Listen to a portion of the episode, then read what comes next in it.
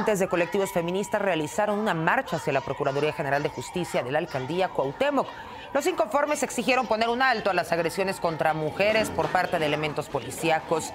Algunas de las manifestantes que arribaron a la Procuraduría realizaron actos vandálicos. Una situación similar ocurrió en la Secretaría de Seguridad. Quiero ser muy tajante en eso. No vamos a caer en ninguna provocación. Esta es una provocación.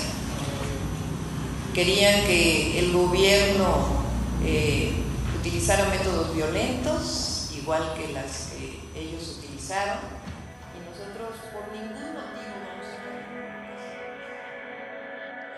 Salimos a marchar por las que ya no están, por las que estamos y por las que vienen, porque el espacio público también nos pertenece y porque no estamos solas, somos comunidad.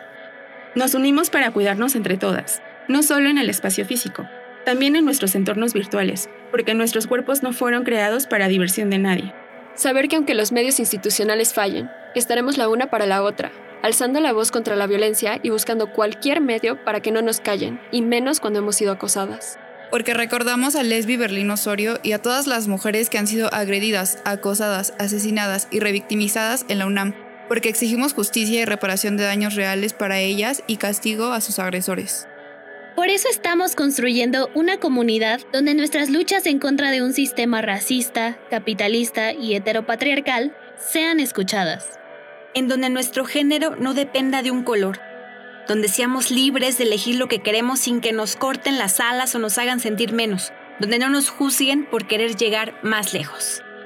Marchamos para que nuestros cuerpos existan en movimiento, pateando un balón, corriendo, saltando, jugando, gritando practicando cualquier deporte. Nos apropiamos de nuestro esfuerzo físico y mental para expresar nuestro ser. Vamos a seguir luchando sin perder la alegría, cantando y bailando como hermanas.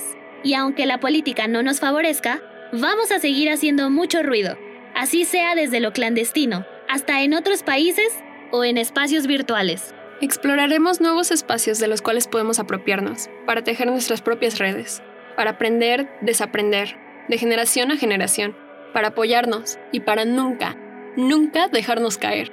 Bienvenidas a la segunda temporada de Latitudes, un podcast sobre ti, sobre mí, sobre nosotras, realizado durante la pandemia por COVID-19 y con licencia Creative Commons, atribución compartir igual.